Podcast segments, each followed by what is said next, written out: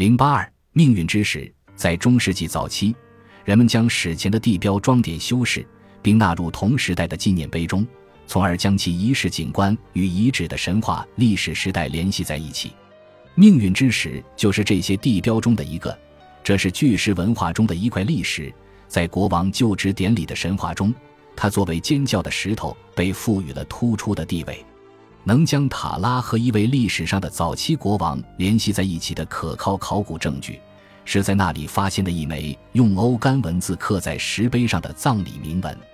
欧干是一种爱尔兰的线性文字，由沿着垂直边缘排列的成组水平笔画组成。每种单独的笔画组合构成一个字母。这块墓碑纪念了早期莱茵斯特的一位国王麦克凯尔辛，他的名字也出现在七世纪的一份法律文书上。最著名的来自中世纪早期的塔拉考古发现之一，就是所谓的塔拉胸针。这是一枚镀金的银质首饰，包括一枚环形胸针，上面镶嵌着玻璃、珐琅和琥珀。外面还有刻字与金银丝镶嵌的装饰，它的直径有四点六厘米长，很显然是被一个地位极高的人作为披风扣使用的。这个独特的美丽饰品，可曾装饰过塔拉国王的斗篷。康奈尔莫是传说中的一位爱尔兰国王，与其他人一样，他也必须经受一系列的考验，才能证明自己是一名合适的统治者。他首先需要登上一辆战车。如果他不是王位的合法继承者的话，战车就会立即倾覆，车上拴着的马匹也会攻击他。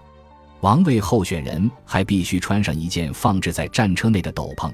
如果他不是合法的国王，斗篷就会太大。接下来，康奈尔不得不驾车穿过两块石头之间。如果他不被接受的话，石头间的距离会变小，让他只能从一旁绕过。最后，在其驾车路线的尽头。命运之石正等待着在合法国王的车辕经过之时发出刺耳的尖叫声。这块石头显然是一个男性生殖器的象征物，象征着合法统治者所具有的与主权女神结合，并使土地繁荣的权利。本集播放完毕，感谢您的收听，喜欢请订阅加关注，主页有更多精彩内容。